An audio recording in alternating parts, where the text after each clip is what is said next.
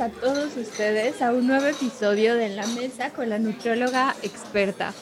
Yo soy Leslie Monteagudo, soy la nutrióloga experta, soy maestra en nutrición clínica y especialista en nutrición a base de plantas. La vitamina D es un pequeño nutrimento indispensable para el cuerpo que tiene muchas funciones y una de las más importantes es ayudar al proceso de absorción del calcio. Su deficiencia puede estar rodeada de diferentes factores, dentro de ellos la dieta. Así que para charlar sobre este tema, tengo el gusto y el honor de tener el día de hoy en la mesa con la nutrióloga experta a Paola Santos, licenciada en nutrición por la UAM y maestra en nutrición clínica por la VM. Además, Pao es educadora en diabetes por el COA y ha trabajado en varios hospitales. Dentro de ellos el Centro Médico ISEMIM, el Centro Médico de Toluca, la Clínica Alfredo del Mazo Vélez, y ella tiene su propio consultorio en donde atiende a pacientes en vivo y a todo color, eh, y también en línea. Amiga, gracias por haber aceptado esta invitación. Es un honor poder charlar contigo, como ya lo decía. Estoy muy contenta yo ya te presenté, pero quiero que nos cuentes un poquito más sobre ti, sobre tu trayectoria profesional y si algo no lo dije en la presentación, que también nos los cuentes. Muchas gracias. Gracias por la invitación. Antes que nada, me emociona y me da un gusto enorme estar aquí. Pues llevo ya 15 años en, la práctica clínica. Eh, he trabajado en comedores, en hospitales, tengo, como dices, el diplomado de educadores en diabetes, tengo diplomados en nutrición clínica y nutrición eh, materno-infantil. Entonces, bueno, pues hay que estarse actualizando. Y pues nada más, ahorita me dedico a la consulta particular y también en, en el Instituto de Salud del Estado. Genial.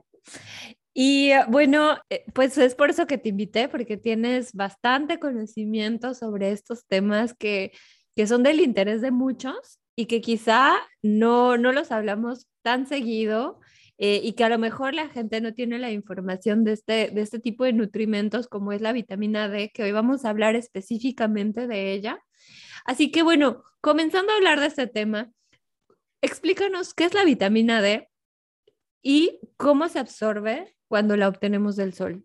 Mira, la vitamina D es un nutrimento. Eh, anteriormente, funciona como una hormona. Hormona quiere decir que actúa en diferentes funciones del cuerpo. Entonces, antes se creía que únicamente estaba relacionada con el metabolismo de la absorción del calcio y del fósforo, que, bueno, es muy importante para mantener los huesos en buen estado, un buen estado de salud. Sin embargo, se ha encontrado que tiene otras funciones, funciones que actúan en, diversas fuentes metabólicas del cuerpo. Entonces, actúa a nivel del desarrollo de nuevas células, en todo lo que es la, reproducción celular, la muerte celular, ah, en el sistema inmunológico, precisamente. Este, tiene diferentes ah, funciones, como es en los músculos, para actuar a través del sistema y que se puedan contraer, que puedan tener movimientos en el sistema nervioso para que se puedan mandar las señales al cerebro, en la replicación celular, que eso habla de la vida, reproducción y muerte de las células, y eso también se ve en el sistema inmune, que se puedan replicar todas esas células que actúan en el sistema inmune para atacar a las diversas enfermedades. Hay algunos estudios últimamente con esto de la, de la pandemia de COVID, en donde se ha encontrado que una buena ingesta o suplementación o depósitos de vitamina D actúan no, no tanto para evitar el contagio, pero sí para tener un mejor pronóstico cuando te da la enfermedad. Han encontrado que personas que tienen mayores enfermedades de vías respiratorias y que se ponen mal eh, o tienen un mal pronóstico con el SARS-CoV-2 es porque tienen un déficit de vitamina D. Uy, qué interesante, eso no lo había leído ni lo había escuchado. De hecho, yo lo que sabía es que la suplementación para prevenir el, el COVID no existe, pero esta parte del efecto protector es interesante. Y bueno, eh, sabemos que la vitamina D pues bueno, se encuentra en diferentes fuentes que ahorita nos vas a platicar. Pero bueno, yo me adelanté a la segunda pregunta que es, ¿cómo se absorbe cuando lo obtenemos del sol? Porque muchos de los que nos están escuchando seguramente relacionan la vitamina D con el sol, así como la vitamina A con las zanahorias. Entonces, bueno, esta vitamina naturalmente, ¿cómo la absorbemos cuando, cuando tomamos el sol? Mira, realmente es la, mejor forma y la mejor fuente para obtener vitamina D. Ah, hay una sustancia en, la piel que al llegar los rayos, la luz ultravioleta del sol, esta sustancia, que bueno, de forma bioquímica es el de hidrocolesterol, cuando llegan esas, esas, eh, esa luz, se transforma, se transforma en colecalciferol, que esa es la vitamina D, ese es el nombre de la vitamina D. Eso ocurre en la piel. Entonces, ya que está transformada, que esto es rápidamente, es cuando llega al flujo sanguíneo eh, de la piel para después llegar al torrente sanguíneo principal y después llegar al hígado. Eh, la vitamina D tiene su metabolismo en el hígado y en el riñón, en nuestro hígado y en nuestro riñón. Entonces es la principal forma. Sin embargo, hay que tomar en cuenta que pues ahí puede haber problemas cuando no hay una buena exposición al sol, cuando usas bloqueador solar, etcétera. Esto pues ya no vamos a hablar más adelante, pero efectivamente, y es la mayor fuente de absorción, motivo por el cual tenemos que estar expuestos al sol suficiente tiempo. Eh, suficiente tiempo. Hay fuentes también que se pueden eh, obtener a través de vía oral, se puede decir suplementos o de algunas fuentes alimentarias, como es el pescado, sobre todo los pescados grasos, eh, los hongos, las algas, algunas algas, fitoplancton. Y bueno, si no es esto, hay que buscar algunos productos que son enriquecidos con vitamina D, como la leche, leches vegetales, no solo la leche de vaca, la leche de almendra, la leche de soya, eh, cereales, algunas otras bebidas. O sea, buscar ese tipo de productos que son enriquecidos con vitamina D. Esa es la fuente de la vitamina D. La mantequilla también, como la margarina. Ambas. Pero bueno, ahorita hablabas de la exposición del sol, que creo que eso es muy importante. Se recomienda que las personas de piel blanca se expongan al menos 15 minutos al día y quienes son de pieles más morenas es más tiempo. Entonces, bueno, esa es la, recomendación eh, que, que, deberíamos tener, pero es que, bueno, en países como donde yo vivo, que en Europa del Norte también, esa dificultad por tener absorción de vitamina D eh, del sol, bueno, tener como fuente la vitamina D solar, eh, es muy difícil. Entonces, pues en estos casos tendríamos que recurrir a todas estas fuentes dietéticas que ya nos mencionas. Pero, ¿qué otros casos son como mm, los más comunes cuando hay deficiencia de esta vitamina? Pues mira, hablando de la luz solar, que es lo que estamos platicando ahorita, mm, hay que estar expuestos como tú dices, pero también hay que tomar en cuenta que influye mucho las estaciones del año. O sea, cuando estamos en verano solemos utilizar ropa más delgadita, dejar más partes expuestas de la piel al sol.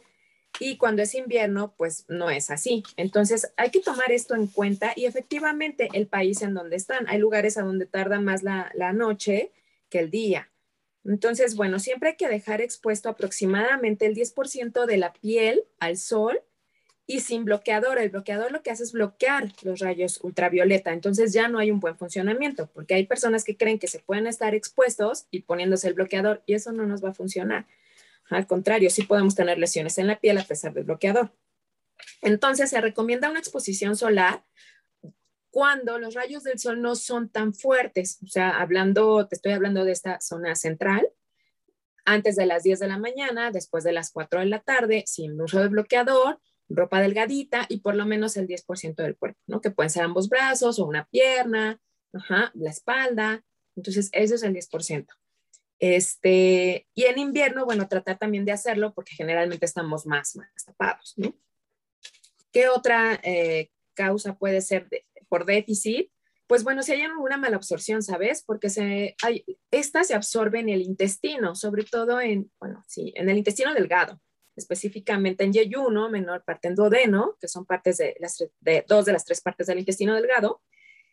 Pero cuando alguna persona llega a tener alguna resección intestinal o pacientes que llegan a tener el bypass gástrico, que precisamente hay resección de estómago y de parte de estómago y de intestino, pueden llegar a tener deficiencia.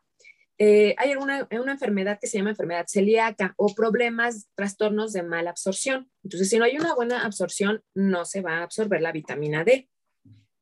Cuando hay pancreatitis, o cuando abusamos de algunos medicamentos, como es el caso de la colestiramida, que actúa a nivel de la vesícula biliar, ah, hace que no haya una secreción eh, suficiente de ácidos biliares, que eso es lo que hace que se absorba la vitamina D, de ahí se ayuda la vitamina D. La vitamina D es una vitamina liposoluble, entonces necesita de grasita para poderse, es soluble en grasas, entonces necesita ácidos biliares.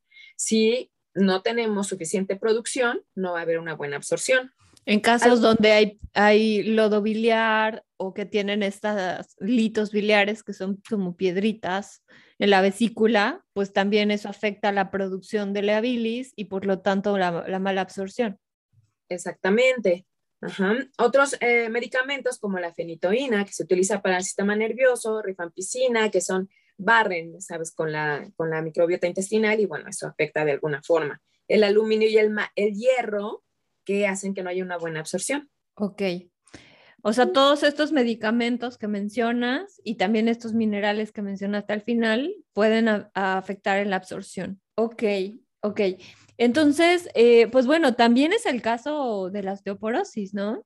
Que se puede asociar un poquito a una deficiencia de vitamina B, de vitamina D, y por lo tanto el calcio no se absorbe bien y entonces ahí hay una enfermedad.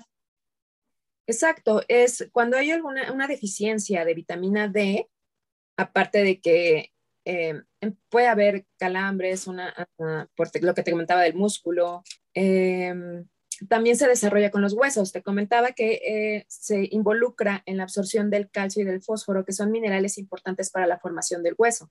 Entonces, si tenemos un déficit no solo de calcio, porque a veces creemos que cuando hay osteopenia es porque hay una deficiencia en el consumo de calcio, también tenemos que investigar en los valores de vitamina D. Entonces, si no hay una buena, eh, no tenemos una buena reserva de vitamina D, no va a haber un buen desarrollo de los huesos. Y esto se, se, se ve en los niños en una enfermedad que se llama raquitismo, que es cuando los huesos están débiles, toman forma, se deforman, más que nada porque están creciendo. Y en adultos se llama osteomalacia o puede desarrollar lo que es la osteoporosis, ¿no?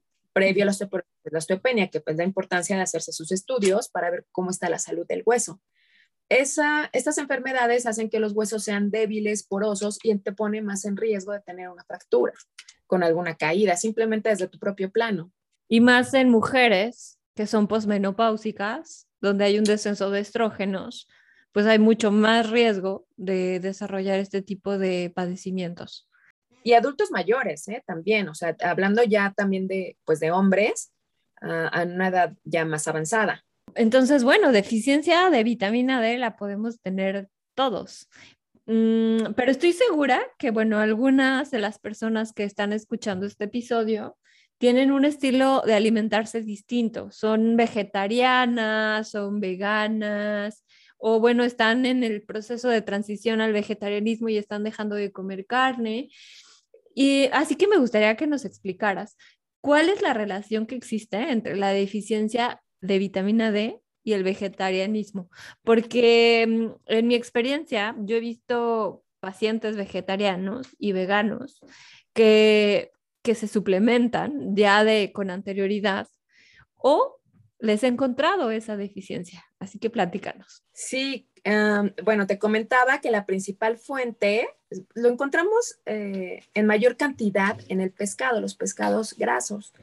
Pero hablando de vegetarianismo y veganismo, pues hay diversas corrientes en el vegetarianismo, ¿no? Cuando son ovo-lacto-vegetarianos, mm, porque otra fuente eh, también se me estaba pasando es la yema de huevo, los quesos, eh, en donde podemos encontrar, y el hígado, el hígado de, de todos los animales, ¿no? Entonces, cuando tenemos una persona ovolacto vegetariana, entendemos que consume huevo y consume lácteos. Si consume leches, consume queso, pueden tener una buena ingesta de vitamina D. siempre y cuando consuman esos, esos eh, alimentos con frecuencia. Tenemos otra corriente que es el vegetarianismo nada más, ¿no?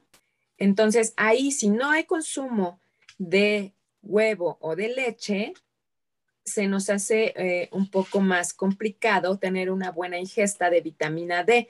Hay que buscar los productos, como ya comentábamos, que son enriquecidos con la vitamina D, como son leches vegetales, cereales, bebidas como el jugo de naranja, y la suplementación también podemos obtenerla a través de, pastillas que, o ácido o gotitas, porque viene en esa presentación también, eh, de vitamina D. ¿Qué es lo que sucede con el veganismo? O sea, ahí con la alimentación no tenemos eh, problema si los consumen enriquecidos.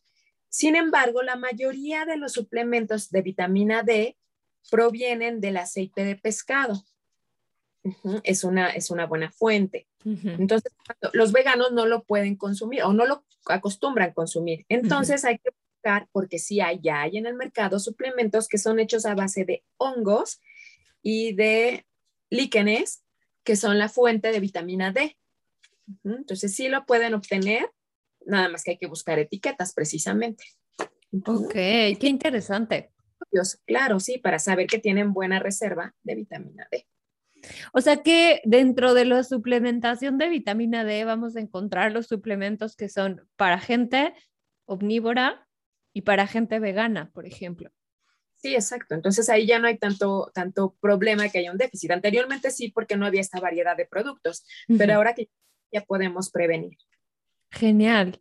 Y bueno, ¿qué otro tipo de, síntomas eh, o deficiencias se pueden encontrar cuando, bueno, más bien, ¿qué tipo de síntomas se asocian a la deficiencia de vitamina D? O sea, ¿cómo una persona se puede dar cuenta, estoy teniendo deficiencia de vitamina D? Porque, por ejemplo, eh, hay quienes padecen de depresión y les recomiendan suplementarse con vitamina D, porque quizá hay una asociación entre la falta de luz con la depresión y por lo tanto con la carencia de esta vitamina. ¿Qué opinas de esto? Claro, sí, es alguno de los síntomas, ¿no? La, fatiga crónica, la mm, depresión, como tú lo comentas. Podemos tener incluso los, calambres que te comentaba. Hay pérdida de cabello, se empieza a caer el cabello. Recurrencia en infecciones de vías respiratorias. son algunas de las, de las señales que nos puede dar. Sin embargo, este, hay que tomar en cuenta que estos síntomas o signos no es propio, o sea, puede ser también por algún otro nutriente. Aquí es la importancia de acudir con un profesional de la salud para determinar cuál es la deficiencia que estás teniendo, porque no solo puede ser de vitamina D, puede ser de alguna otra, otra mineral o nutrimento. Sí, sí, sí, porque, o sea, es muy, es muy sencillo decir vitamina T, pero te falta algo y tómate, tómate este multivitamínico pero pues para ver a cuál le pegamos, ¿no? O sea, y, sin saber exactamente cuál es la causa. Como es el, como, como te decía, bueno, hay quienes asocian la depresión con la, falta de vitamina D, pero pues también la depresión puede estar asociada a faltas de vitaminas del complejo B. Exactamente, ¿no? Otra, otra, otra cosa que también pueden presentar es dolor en los huesos, que eso también lo podemos, a veces la gente piensa que puede ser a lo mejor una artritis o la deficiencia de calcio, pero es lo que te comentaba, tenemos que buscar este, de dónde proviene. Ok, hacer un diagnóstico. Exactamente.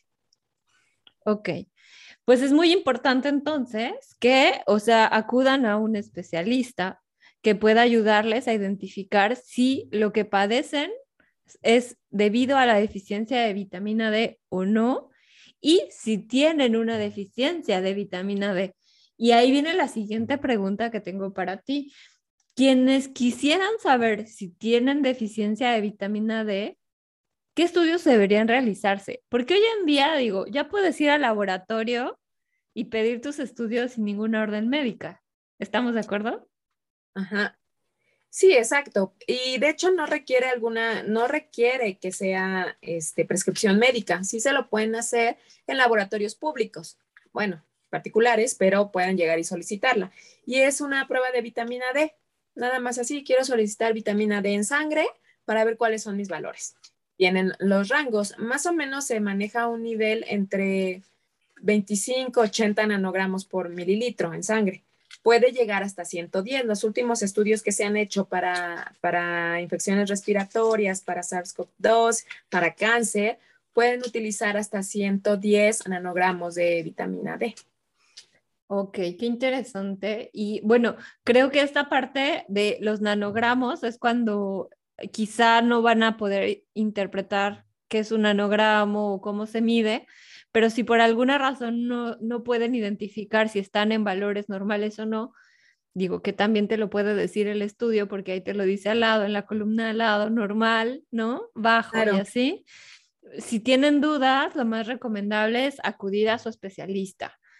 Claro, Sí, sí, sí. No, y, bueno, ahí te lo menciona, como dices, la referencia la del laboratorio. ¿Cuánto tienes y en qué medidas? Porque pues depende de lo que se mira, es la, unidad de medición. Pero eh, sí, o sea, si sales bajo, pues tienes que ir al médico, ¿no? Tal vez requieras también algún otro tipo de estudio y sobre todo con el nutriólogo para evaluar tu alimentación. Por supuesto. Y también la suplementación eh, requiere de una asesoría con un especialista, porque la suplementación puede ser en unidades internacionales o puede ser en miligramos o puede ser en una unidad distinta y entonces ahí tienes que saber exactamente cuánto es lo que tu cuerpo requiere para la etapa en la que te encuentras, la edad que tienes, el género, eh, etcétera. Claro, sí, además, bueno, de lo que comentábamos, es recomendable buscar una buena fuente de vitamina D, eh, una eh, presentación adecuada. Hay veces que cuando los encontramos como con diversos eh, vitaminas y minerales, los multivitamínicos, no traen la suficiente cantidad de todas las vitaminas y minerales que se requieren en ese momento. Entonces, buscar la presentación lo pueden encontrar en cápsulas, pueden encontrarlo en gotitas pero este, sí buscar la, lo que se necesita, ¿no? Para cubrir el requerimiento. Ok, genial. ¿Sabes qué es lo que sucede acá del otro lado del charco donde yo vivo? Que cuando vas a la farmacia, el farmacéutico es una persona capacitada para decirte las indica darte las indicaciones de la suplementación. Entonces aquí te venden el suplemento y te dicen, tómese tantas de tantas así. Y en cambio en México, tú nada más vas, compras el suplemento y es lo que el médico te dice. Entonces, en cada país es distinto. Bueno, acá tenemos la ventaja de que el farmacéutico está habilitado y capacitado para orientarte, pero pues siempre sigue la indicación de alguien que tenga el conocimiento. Yo creo que esa sería una gran recomendación. ¿Qué opinas, Pau? Sí, claro, acudir con su médico especialista y que les diga qué es lo que requiere. Sí, sí, es que cada país es diferente. Y tampoco es buena la automedicación ni la autosuplementación. Bueno, ¿y qué pasaría si estamos consumiendo más vitamina D de la que nuestro cuerpo necesita? Llega un periodo de intoxicación, porque también no, no podemos consumirlos libremente, ¿no? O sea, también se acumulan en el cuerpo y sí te puede causar cierta, cierta intoxicación. O sea, no es que te lo tomes y ah, el orino, no, se queda acumulado.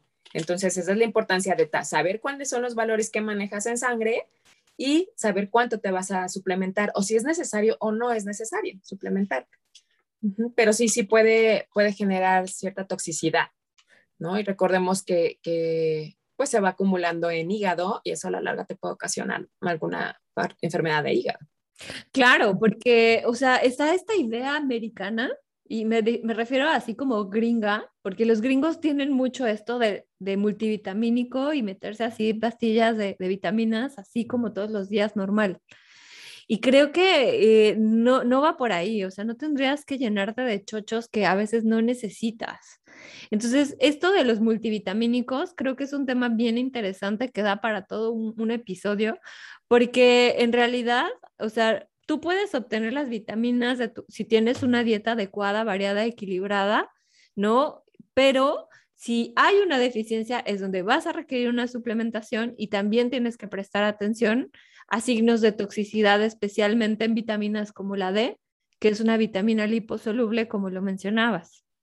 Claro, sí, o sea, también, también ahí podemos encontrar eh, ciertas síntomas, ¿no? O sea, que incluyen desde el estreñimiento, la deshidratación, también vas a presentar fatiga, irritabilidad, vómitos, debilidad muscular, Pero como ya lo habíamos comentado, también la debilidad muscular, la fatiga crónica, te va, es un síntoma de deficiencia de vitamina D, ¿no? Entonces, es la importancia de que acudas a una buena valoración, porque no sabes entonces si estás excediendo o si lo que tienes es deficiencia.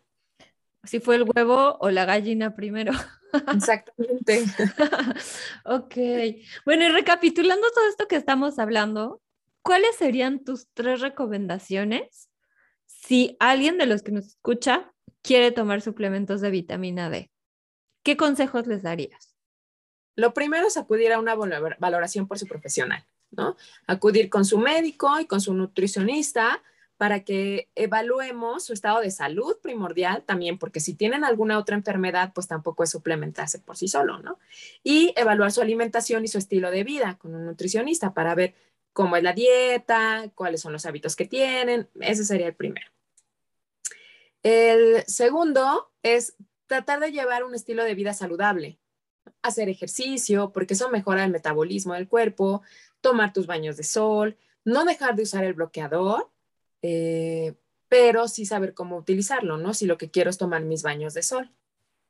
Y el tercero, pues es llevar una dieta balanceada, ¿no? Es una dieta que incluya todos los grupos de alimentos para evitar caer en estas deficiencias y evitar la comida que nos hace daño, que nos intoxica. Por ejemplo, las sodas, las grasas saturadas, todos los alimentos fritos, capeados, evitar eh, también el automedicarse, parte de, porque hablábamos de eso, hay gente que toma indiscriminadamente eh, desde antibióticos, antiácidos, eh, etcétera. Entonces, esos también te pueden llevar a alguna enfermedad o alguna deficiencia nutricional.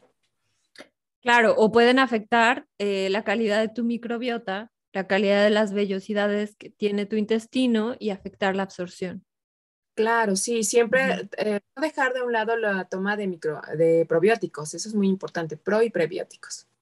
Ok, eso es muy interesante porque eso no lo habíamos mencionado antes, no habíamos dicho nada de los probióticos. Los probióticos son todo un mundo, pero creo que es, es muy importante que si empiezas a tener mala absorción, tu especialista valore el prescribirte algún tipo de bacteria. Eh, Que, te ayude a regular ese, ese desequilibrio a nivel intestinal. Pues esta, e, esto es todo lo que, lo que habíamos como planeado para, hablar sobre vitamina D. Pero eh, finalmente, eh, si alguien de las personas que nos escuchan y que hacen clic con todo lo que nos estás contando y explicando quiere contactarte uno a uno, quiere tener una consulta contigo o simplemente tiene una pregunta, ¿cómo te pueden encontrar? Me pueden encontrar por correo. Mi correo es nutsantos.hotmail.com. Me pueden encontrar en mis redes sociales, que es Nutrióloga Clínica Toluca Metepec o Educación en Diabetes Toluca. Genial. Vamos a dejar de todos modos todos estos datos en la descripción del episodio, por si se les fue, por si no escucharon una letra, ahí lo van a poder leer para que puedan contactar con, eh, con Pau Santos, que es una nutrióloga con muchísima experiencia y que además les aseguro que van a estar en muy buenas manos. Pero bueno, ya se nos está acabando el tiempo, Pau, pero no te me vas a ir sin las preguntas que le hago a todas mis invitadas, que son sorpresa. Y bueno, Qué sorpresa. Llega la parte divertida de este episodio. Porque además no solo va a ser una pregunta, van a ser tres preguntas, porque quiero hacer de estos episodios algo mucho más interactivo. La primera, la que siempre les hago, es ¿cuál es tu platillo mexicano favorito y por qué? Mi platillo mexicano favorito es el mole poblano sin dudarlo, porque fue de los primeros que, conocí. Yo, este, bueno, mi familia viene de Puebla, entonces ahí se prepara como debe ser, ¿no? En un metate, moliendo todo. Entonces es un platillo que a mí se me hace delicioso y que, pues que es cultura y tiene, tiene magia. Ese es mi, mi platillo mexicano favorito, toda la vida. Qué rico. Y hay muchos, es bien curioso, pero hay muchas personas que han dicho mole. Sí. Muchas. No sé, bueno, tú que estás del otro lado, yo creo que no se encuentra en, pues en otros países tan fácilmente, o no tienen esa forma de hacerlo, porque se lo llevarán ya industrializado, pero así hacerlo bien a mano. No, no. Sí, sí, sí. Y además la gran variedad de moles que hay por toda la República. Sí. somos un mosaico de salsas y de moles, pero bueno, increíble. Claro. Segunda pregunta. ¿Qué libro estás leyendo? ¿Qué libro estoy leyendo? Y si no estás leyendo alguno, alguno que te haya gustado mucho y que haya marcado tu vida como para recomendarnos. Mira, acabo de terminar de el de Crónica de una muerte anunciada. Me encantó, me encantó ese libro. Este, me gustan los libros de Gabriel García Márquez. No los he leído todos, pero en eso estoy. Este, y ese lo acabo de terminar. Entonces me, encantó, me envolvió, no podía creerlo. Y, y, pues sí, ese. Y he leído varios otros, ¿no? Pero. No cabe duda que por algo somos amigas. O sea, yo de verdad inmortalizo a Gabriel García Márquez y ese de Crónicas de una muerte anunciada me encanta también. Y va la tercera pregunta. La tercera pregunta y última. ¿Qué documental o película nos recomiendas? Porque no nos la podemos perder o que estés viendo ahorita en este momento y, y que te estés enganchando con ella. Pues mira, no suelo ver como muchas series ni películas, pero me llama la atención, eh, pues estoy viendo la de The Crown, esa es la que estoy viendo, que ya salió el, último, ajá, el último, pues el último episodio y este, y me, me llama, me atrapa, me atrapa conocer parte de, de, la historia, ¿no? Desde que la empecé a ver, eso me llevó a buscar más de la historia de la Segunda Guerra Mundial, de este, el holocausto, o sea, me gusta ir como, me gusta ver las de la vida real. O sea, no me gusta ver algún otro tipo de, de serie. Soy un poco ñoña. ya sé, ya sé. Pues Pau, te agradezco mucho, gracias infinitas por haber compartido el micrófono conmigo. De verdad es que estoy, estoy muy agradecida por ello y por tu amistad y eh, pues por el valioso conocimiento que estás compartiendo con mi comunidad de escuchas. Así que bueno, eso es todo y nos vemos hasta la próxima. Muchas gracias.